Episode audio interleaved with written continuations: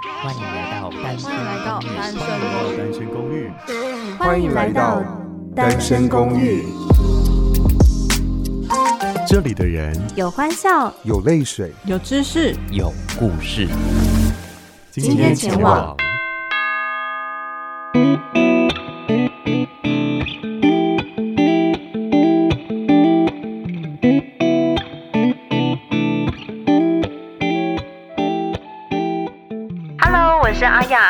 在不用搭电梯、不用爬楼梯，一进公寓就可以抵达的一零一号房。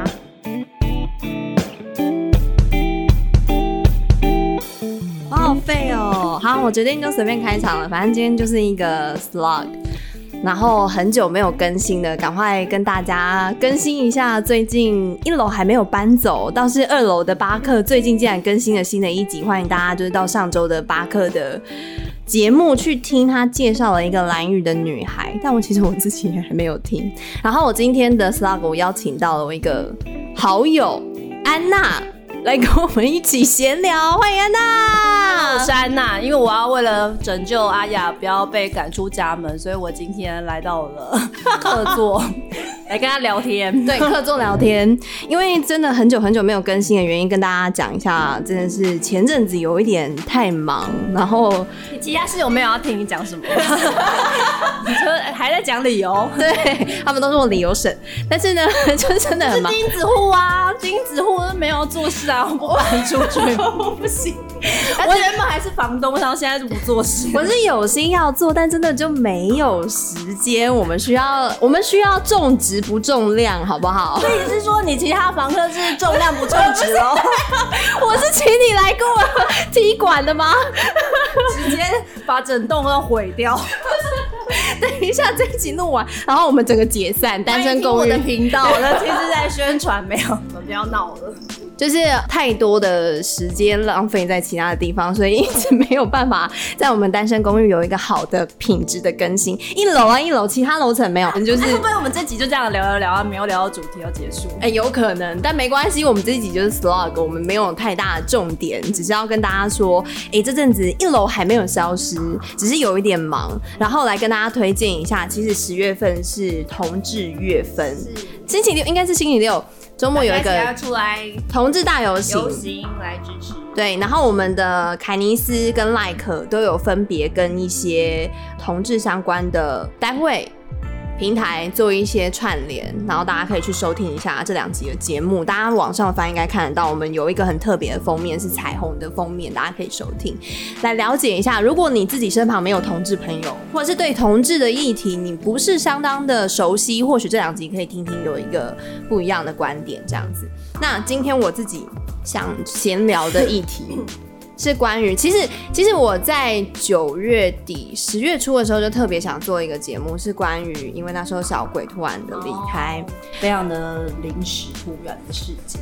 对，然后生死这个议题，我觉得平常大家会觉得好像没有离我很近，但其实它一发生的时候，你会发现它根本每天如影随形。嗯，而且这么年轻的这么优秀的人。就觉得哎、欸，怎么会这么突然？但其实死亡离我们都很近啊。可是你平常不会有感觉吧？你平常会把觉得死的这个东西很放在心上吗？其实我坦白讲，我自己是真的没有。我知道这件事情它随时可能发生，而且有时候甚至会跟朋友开玩笑说：“哎、欸，我都不知道我明天就是会不会看到明天的太阳。”但其实它真的发生的时候是很震撼。嗯、我只能说用震撼，因为小鬼的骤逝。我们虽然不认识他，但是因为他就是一个很长青的艺人，他现在被列为长青艺人。你看他，呃，从我们的青春，我我我不是一个特别关心他的粉丝，我都很不会觉得这个人太陌生。嗯、然后到他离开的时候，我会觉得。难过油然而生，而且很惋惜的，对，很沉重的感觉，嗯、会让我们去思考说，到底死亡这件事情对我们的意义是什么？嗯、因为常常在就是这种奏事的情况下，大家会都会出来呼吁说，你一定要好好珍惜你身边人啊，随时要跟。大家就忘记了吧？对，就是、那个事件过后之后，大家就会有遗忘。对，就会说什么要及时说爱，你不要到了某一些特定的节日才跟你的亲朋好友或你旁边的爱人说我爱你这些的。嗯、可是你看，事隔到现在也有一个月了，好像就是那个新闻的热度渐渐的淡去的时候，大家好像就已经有一点点遗忘这件事情。你自己平常会就跟自己的伴侣，或者是你自己的亲朋好友说啊，我真的很喜欢你，很感谢你，或这些的吗？真的不会耶。对啊，可能大家就互相可能真的很关心对方，可能是用另外一个形式，可能就是。吵闹啊，吵闹、吵架，或是斗嘴啊，反而不会那边说啊，我好爱你，或者我好喜欢你，或者我好关心你，不会，就反而觉得好恶心。所以你表现爱的形式反而是吵架，就是斗嘴，哦、就不会觉得啊，我要关心你或什么的，因为反而觉得这种太太。扭捏对我来说，所以漠不关心才是你对这个人完全不在乎的表现，或是一直讲说我爱你，我好我好喜欢你，我好想你，可能对方就会说干嘛？你要你缺钱吗？你最近遇到什么困难了？需要帮忙吗？我觉得对，就是表达爱来说，对于就是我们在华人文化里面不是一个那么被常用的。形态，对啊，你你有跟你爸妈说过“我爱你”这三个字吗？哎、欸，我真的常常，因为我自己是在外游子，对，我我真的离开家里的时候会这样跟我妈说，真的假的？会，我会，对，我会抱他，然后说：“哎、欸，我爱你哦，不要太想我。”天哪，感情好好。好羡慕哦！我是我真的是这种类型的。哦，是哦，我不是哎、欸，因为我真的不知道我下一次看到他们是什么时候。虽然我有一点常回家，哦、我真的有时候有时候很偶尔就会想起说，或者是做梦、嗯，我不知道你有没有梦过这种的，就是梦到自己的亲朋好友。就是在梦中吗？对，死掉这种梦，这种梦通常起来都不会忘记耶，你就会觉得很就是想说天啊，也太震惊了什么的。对，在梦中的自己也是手足无措，他不是一个很镇定的面对这件事情哦的状态。所以你那个是在梦中，但我在现实生活中其实已经经历了两次，就是自己的亲人，就是阿公阿妈那种过世，你没什么太大的。感受吗？有，但是你会觉得，我第一次经历到至亲的离开是爷爷，嗯，然后那是我 感觉到有一个很熟悉的人，他突然就消失了，嗯，然后我我不知道如何面对我这个情绪，跟不知道怎么办，所以当时我跑到了他的房间。看我们这集是要就是流泪的那个吗？啊，可以讲说今天的录的时候是那个九九重阳节吗？我们可以追思，很新。今天是一个追思，不能那么沉重。我们在聊死亡这件事情吗？对，我不知道死亡到底是可以很沉重，还是可以很。泰然的看待，因为像那个可可夜总会就把死亡这件事情，好像把它比较不会用很沉重的方式展现。嗯，但是对我来说，这件事情还是很没有办法去面对的一件事。可是总有一天人都会死掉啊，就是我有可能你明天就死掉，或者十年后，或者二十年后，就是一定那一天就会来临。我最近对于自己好像就是可以走掉这件事情没有太大的恐慌，但还是有一点点。可是你要去面对别人，我觉得我还是没有办法。Oh. 你有办，就是你怎么就是对于如果你周遭很至亲的人，哦，像我妈妈在前年，哎、欸，前年嘛，天啊，你看都是人过世之后就会忘记她是什么时候过世，反正就是前几年的时候，我妈因为癌症过世了。但她在离开就是人世的时候，我就觉得，哎、欸，其实我们。还哎、欸，真的是赚人热泪的一集耶！你要要 录录着录着就流眼泪，我 还刚才还说还好还好，就哎、欸、一讲到妈妈 key 我不行。对，我自己刚刚就一直犹豫要不要讲出来，因为我觉得如果是我自己，我自己也没有办法接受自己父母亲的离开。怎么哎？欸、我自己是状态。可是这却是我们我们绝对会面对到的一件事情，可是大家平常并不会拿出来讲。对，没错。安娜已经安娜已经被我弄哭了，泪泪崩了。对，刚才应该是要用用用一个很平静的心情去讲这件事情。可是我一直我一直觉得过很多年了耶。我跟你讲，我觉得即使过很多年，因为毕竟他是你的父母亲。我我自己都能想象，尽管我父母亲可能离开我很久，我可能都没有办法去好好的，很很用一个很平静的情绪去。去说这件事情，所以其实我一直很很犹豫要不要谈这件事情在你身上，因为我知道，就、欸、是因为我今天会接受这个就是访问，是我觉得，哎、欸，我其实在讲这件事情，我一定可以用一个很处之泰然，然后我觉得啊，反正死亡就是也没什么，我就是也看过什么，没什大风大浪什么没看过呢，就是反正都已经经历过了，也还好，就是可以用一个很平静的形式来跟大家分享这些。就可是，哎、要刚才一讲到妈妈，然后死亡，然后就整个那个画面就。直接就是然后到脑海里面，然后就真的会触及耶，就泪崩。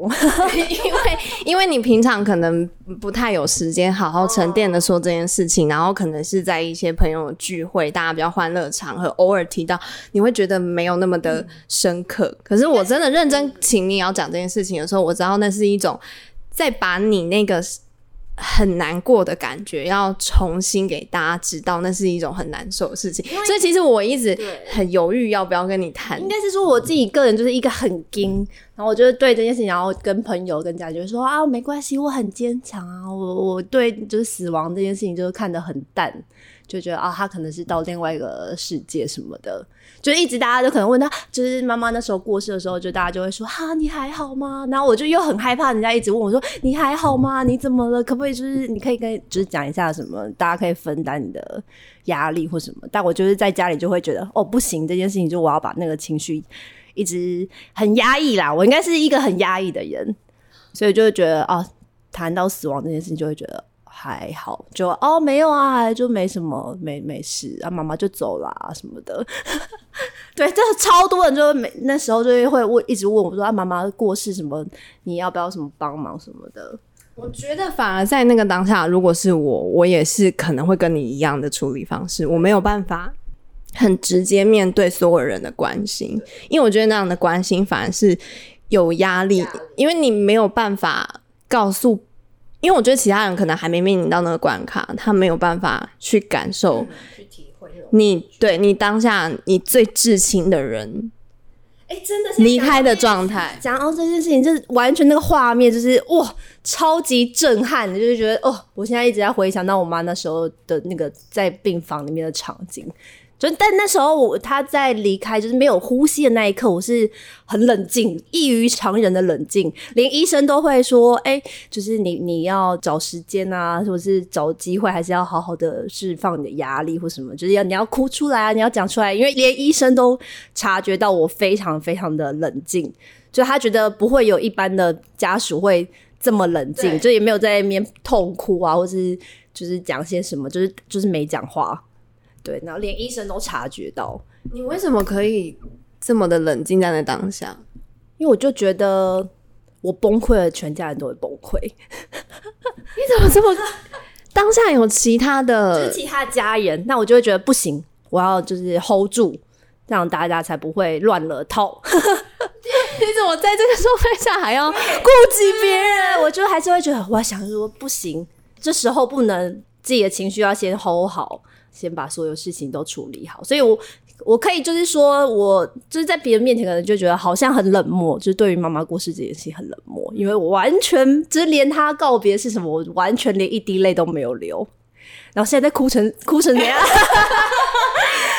不是连告别式都都很冷静，这个我就是那种哦，好，就是就是就这样。你是不是在家里是扮演一个大家的灯塔的角色，所以你非得撑起整个全家的？也没有，就是觉得不行，不能有那个情绪在。欸，是不是这样子蛮病态？我觉得你自己把责任感扛得很重，哦，可能其实也没有那么重要。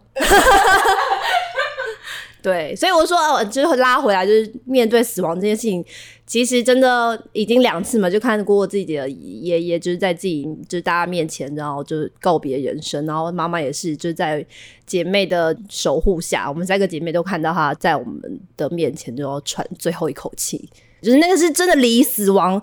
最接近的时候，你就会看着那个他的那个脉搏嘛，还有呼吸那种，一下高一下低啊，就血压嘛，就是他人在最靠近死亡的时候，他其实血压会冲超高，然后之后就会渐渐渐渐就是时下时下的往下掉，然后就你就看着那个仪器就是越来越低，越来越低，越来越低，然后你就看他就是哔，真的就像人家在演戏那种。哔哔，然后你就整个就大家就安静，就哔，然后大家就好就冷静，然后就叫护士来，护理师来，医生来，然后就会跟你讲说哦，就是什么谁谁谁在什么时间，然后就死亡，就这样。最靠近死亡那一刻，对我来说最印象深刻的事情，怎么越讲越心虚？我相信，就是每个人都跟自己的妈妈感情是很好的。我觉得要去面对这件事情。你现在自己沉淀下来，你觉得你有办法？对我来说，对我来说，我以目前虽然我自己还没有发生到我自己身上，可是我以我目前的道行这个修行，我知道我自己不管过多少年，我可能都没有办法，就是接受这件事情。天，我们今天真的是 好好好催泪哦。可是，可是我觉得你自己是你纯粹是你自己压抑下来，你不是去接受这件事情，因为我觉得要接受自己的至亲离开是。一辈子都没有办法做到的，嗯，真的很难诶。你看，都已经过几年，然后现在想到还是觉得，哦，就是你知道那个那个感受。所以，其实我应该是说，我平常也是蛮尽量避免谈及到我妈就是过世这件事情。我就就会只会只对嘻嘻哈哈，就啊，对啊，妈妈走了什么的，然后就会结束，就不会再继续这个话题，因为我觉得再聊下去就会就像现在这样子。其实之前安娜也有曾经提过她她妈妈的事情，可是她那时候也是真的就是非常开朗，她一滴眼泪都没有掉。对，她她非常就是像刚刚讲的，她会很。用很开朗的方式讲完这件事情，可是我心里是觉得不可思议，因为对我来说，如果真的假设这件事情发生在我身上的话，我是没有办法这样讲的。我就觉得你很多的 很多的时候，你太压抑你自己，我不知道在夜深人静的时候，你有没有办法自己去宣泄这些情绪。所以，其实我最近有刚好看了一本书，它就是一个。妈妈写给女儿的人生指南，就是他的女儿非常害怕，知道有一天妈妈会走，然后她也会跟她妈妈聊起这个话题。女儿就跟妈妈说：“你可不可以写了一本你离开之后我可以做什么的书？”然后她妈妈就真的答应了，写了这本书。我很建议大家，如果对于就是自己至亲离开，你你想象自己可能没有办法。Handle 得住你自己的情绪，跟没有办法面对这件事情的话，这本书虽然我觉得因为文化的关系，呃，有一些东西有一点不太一样，但我觉得你也可以参考看看其中一些他讲。我看这本书的时候，我在高铁上马上就看完了，可是我不建议这本书在公共场合看。因为会痛哭流涕吗？是是真的。它虽然是一个妈妈写给女儿的离开之后的一本书，可是你可以想象当下她那个状态，因为她就是用日子的方式在陈述这件事。我不要破梗太多，因为或许这个牵涉到版权问题，我就不讲太多。如果有兴趣的人，可以去找一本《我离开之后》，它的书名叫《我离开之后》，它有英文版跟中文版。如果可以读原文的人，或许可以看原文，但我。就是英文没办法，我就一定要看，所以我我很推荐安娜，或许可以来看一下这本书。对，这是我朋友借我的，我再把它借给你。If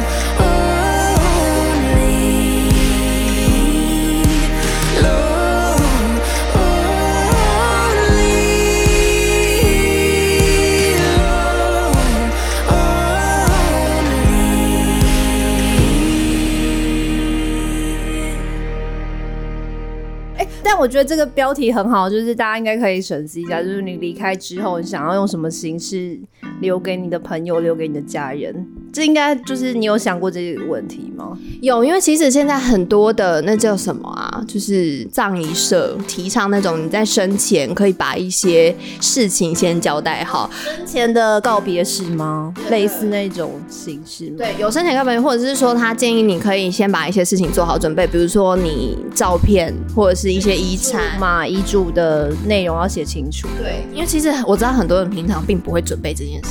真的耶，好像不太会写到。但是你刚才提到说小鬼离开之后，我有认真的想说应该要写个遗嘱什么，就是我的照片要放哪一张，我觉得漂亮的、啊，或是我要用什么形式啊，不要在那边给我铿铿锵锵，就是道教的仪式什么之类的，就是对对对，就是我可能比较想要安静一点 离开这里的事。这件事情真的很麻烦，我知道很多的丧礼这件事情，大家各有主见，会觉得什么样对这个离开的至亲做最好的决定。但其实因为那个人都离开了，我们真的不知道他最喜欢什么样子。所以那时候其实小鬼离开之后，我跟我妈也有谈及这件事情，我就说你要不要先把你的照片选好，我也先把我的照片选好，因为你挑的那张我不见得会喜欢。你要高清哦，那画质要好，因为就是洗出来大尺寸可能就是会很模糊。就如果你照片选的不好的话，所以我也跟我妈讲好，我说你挑你好我的，我挑我我好的，我不见得会比你晚走，因为发生什么事情谁都料不到，所以就把自己想说的话跟照片，我们就讲好了，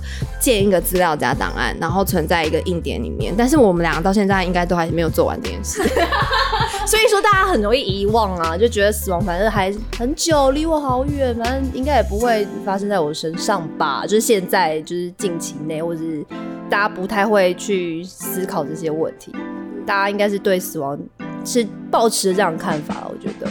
就是因为其实过了，然后生活又回到正常轨道之后，其实大家又会渐渐的觉得好像没有这件事了，就好离我还很远，我才几岁而已啊，还有怎么可能啊？怎么可能？他们都是那种七八十岁的老灰呀才会发生的事情吗？可是我想知道，就是比如说你妈妈离开之后，你你有就是死亡这件事情有没有对你有不一样的影响？还是其实就跟你过去一样如常一样？可能是我们宗教关系吧，就是佛教好像对死亡这件事本来就比较没有这么的挂碍嘛，就是哎、怎么现在在传教就没有这么执着这件事情，就反正只是灵魂离开这个肉体，所以我对死亡一直以来都没有这么的避讳谈死亡这件事情，而且我也觉得死亡就只是对啊，就只是肉体可能坏了，然后你要离开，你有可能要到其他星球什么的。这么坦然，可是如果是自己的至亲好友，因为他的离开代表你从此跟他是永别。嗯，哦，可能就像刚才说，真的很会觉得很多事情好像都没有做。对，像什么说我爱你啊，这不可能，就从来没讲过。或者是要大家去哪里玩，出国也没有，因为根本没机会。还是我有一些遗憾，还是有一些遗憾。对，我就是想让您讲讲，因为我觉得你平常太压抑，还是需要。所以今天是那个我的那个 朱姐那个压力的那个时间吗？因为我觉得你你可能很多事情，你平常是把它尘封，藏在最心底。对，但其实它对你是有影响的，只是你没有很想要正视这件事情。我可能在逃避这件事情。其实说要坦然面对，然后其实是在逃避。对，我我理解那个，因为我自己也会这样，我会觉得我不想谈的事情，我会尽其所能的逃避，然后跟别人讲起的时候，也会很呃无伤大雅。就是这些事情其实没有，就很像把一个可怕的事情，然后你就把就是细心的把它包装，再用很多盒子把它盖起来，然后再挖一个超级深的那个坑，把它整个埋起来，就是大概是这种感觉。对。有人试图想要把那个沙挖开的时候，你就会呃惊慌失措，就不要不要不要不要，没没事没事，它就只是一片花园而已，不要去就是挖掘它什么，大概是这种感觉了。对，可是我后来觉得比较好的方式是，是有人愿意跟你好好谈这件事情，然后这叫疗伤吗？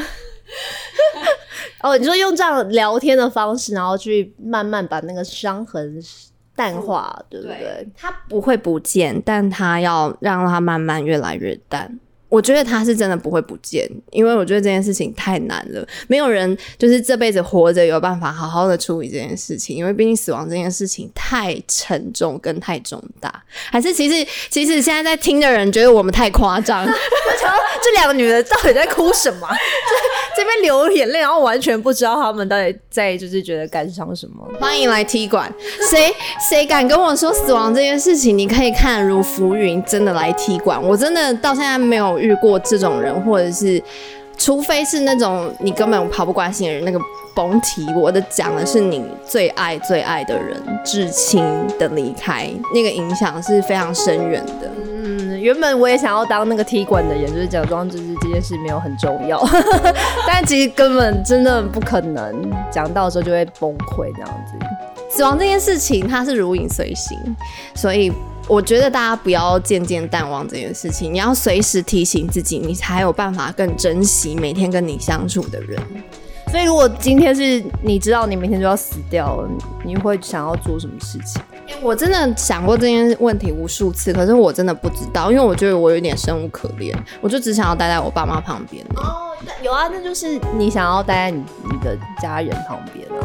对，这就是就是我没有想要完成任何事，我没有想要有一个什么 checklist，我要去干嘛干嘛。可是我觉得我我最大的愿望就是，我希望我离开的那一刻，就是我的家人是在我的旁边，我可以看见他们，然后没有钱。也不能说没有牵挂，因为毕竟我就没办法照顾他们。对，抛下我照顾他们的责任，我先走了。哎、欸，所以真的白发人送黑发人，其实真的那种伤痛，可能比送自己的长辈离开那还要更冲击。我觉得。哦，刚才讲到说，如果你知道你明天要死亡，你一定要做什么的事情？我的想法是我一定要喝一杯天元茗茶的珍珠奶茶。啊、等一下，这是业配吗？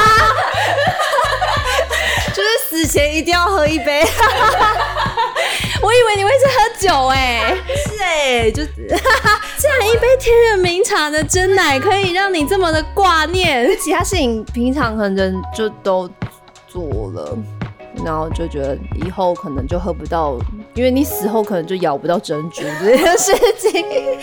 可能人家拿珍珠奶茶来拜我的时候，我就吃不到那个珍珠的口感。这是做事情。那假设，因为我有时候会想，假设一个情景是我可能在路上发生车祸了，然后我可能就只剩下一口气，我只能打电话给一个人。如果是你，你会打给谁？打给谁？打给一一九。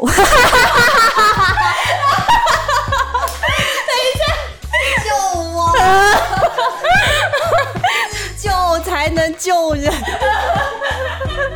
很 闹很闹，要感要要有感情的，是不是？就是你真的就是要走了，没办法，你就得打出那最后一通电话。你最想打给谁？你要说对他说什么？请可以帮我开群组扩音吗？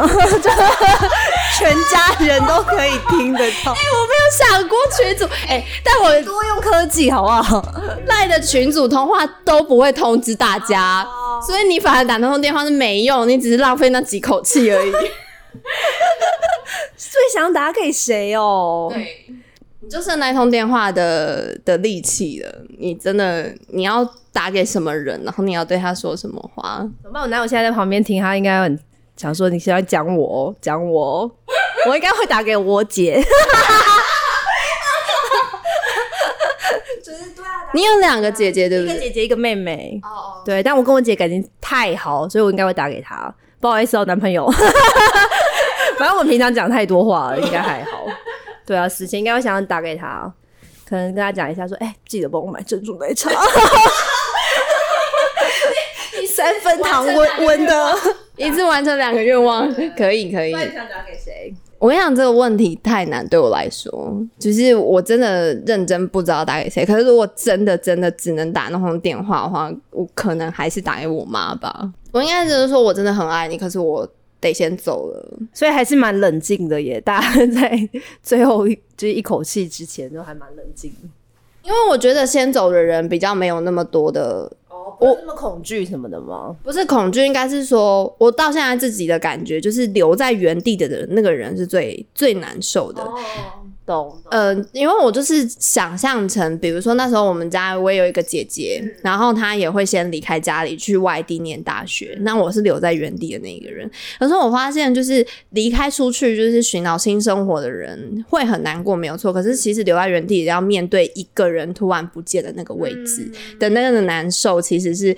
非常需要一点时间去适应的，嗯、所以我就会想象说，我虽然走了，可是我就走了，就像你们讲，刚刚我也无意识的，所以你不会去需要处理那个很难受的情绪，可是留着的那个人才是要开始面对你离开的那个之后的世界。嗯。那还是早一点死好了。这怎么是结论？怎么是结论？不是这样子。怎么到最后就是变成很黑暗这样子？就我们反正生无可恋，然后就可以直接离开人世。我觉得这一集很很重要，是要告诉大家，就是死亡这件事情，不要觉得他平常不要去谈。我觉得很建议大家，如果有自己很好的亲朋好友，你们在一个很安静的时候，是可以把这个。话题拿出来聊聊彼此的想法，因为我也是到了这个岁数之后，我才开始敢把这个话题跟自己的朋友聊，因为我很想知道他们面对死亡，他自己是怎么个看法。因为我在那之前，我可能会自己想，那我自己的想法是我非常害怕这件事情，我没有办法去处理。我甚至之前有很偏激的念头是，我爸妈如果两个都离开了，我觉得我应该也不久于人世，因为我没有办法去处理这件事情。哦，你还有你姐啊，姐姐毕竟嫁人了，她是别人的。他有自己的家庭，你说你会承受不住那个压力，然后就会想要说跟他们也一起就是离开。对，因为我没有什么挂碍，我觉得我我这辈子最爱的两个人都离开了，我其实基本上活在这个地方，我没有太大的意义。哦，懂。我有一种活着是因为在他们的之下嘛，对，就是因为他们爱你爸妈哎，对，我就是这么偏激。但是我就是一些朋友，我开始愿意谈这件事情之后，我发现他们很。就是走了就走了，你到底在，嗯、就是在执着什么，或挂碍什么，或害怕什么？对，嗯。然后我开始去重新思考这件事情，我没有说到接受到可以他们这样的想法，可是我开始愿意让步，我不要做的这么偏激。嗯，哎、欸，可是人家说死亡那些这个议题啊，其实你如果。用死亡这个议题去看你每一天呢、啊，你其实会过得更充实。你可能就是想说啊，如果我明天就走，我今天是最后一天，我可以怎么样把这二十四小时发挥到最大价值？你可能会更能有动力去过好每一天。可是我发现这件事情放在我身上不太能用。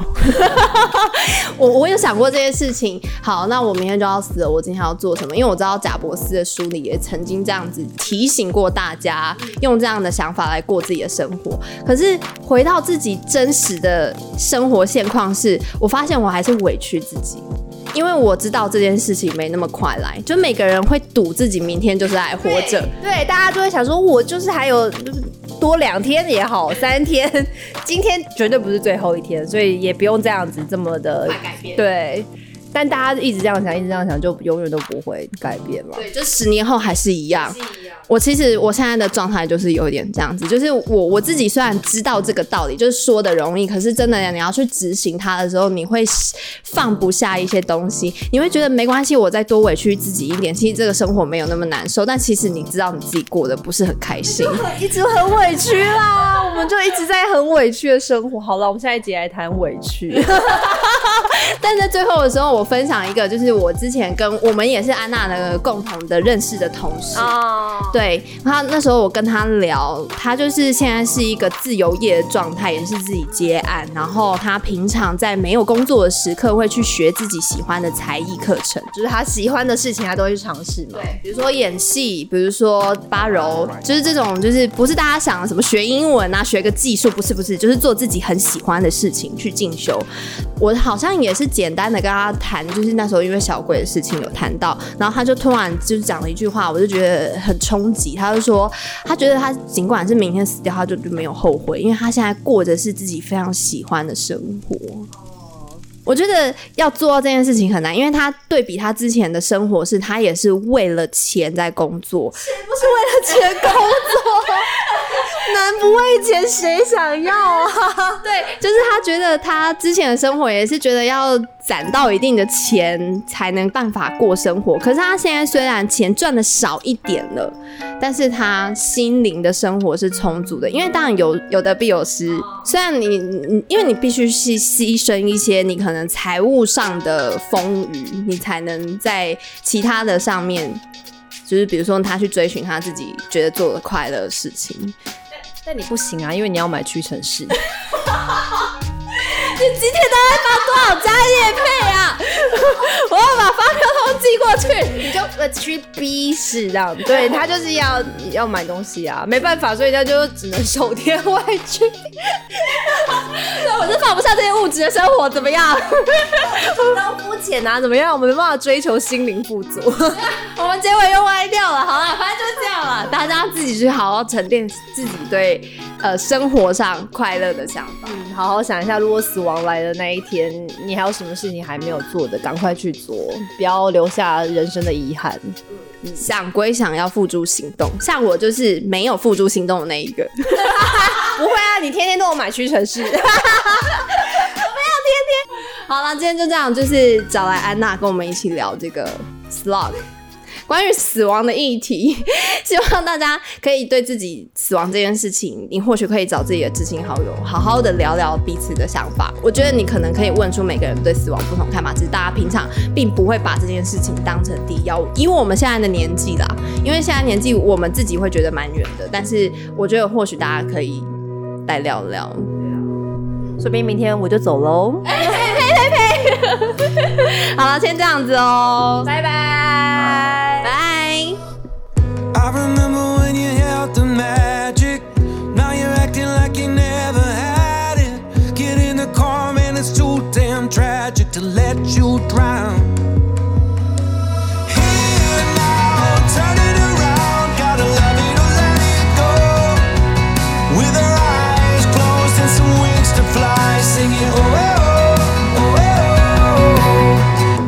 真的是太久没有更新了，所以对于阿雅任何的抱怨，或者是对于其他楼层有任何的想法，或者是对于这一次讨论的死亡的议题有任何的共鸣，或者是想要来踢馆的，都可以来信来讯告诉我们。那怎么关注我们呢？就是到 IG 或者是 FB 搜寻 S G R O O M T W 单身公寓，声是声音的声，就可以搜寻到我们。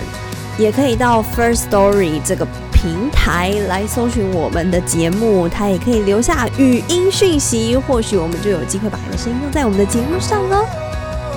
我是一零一号房的阿雅，我们下次见。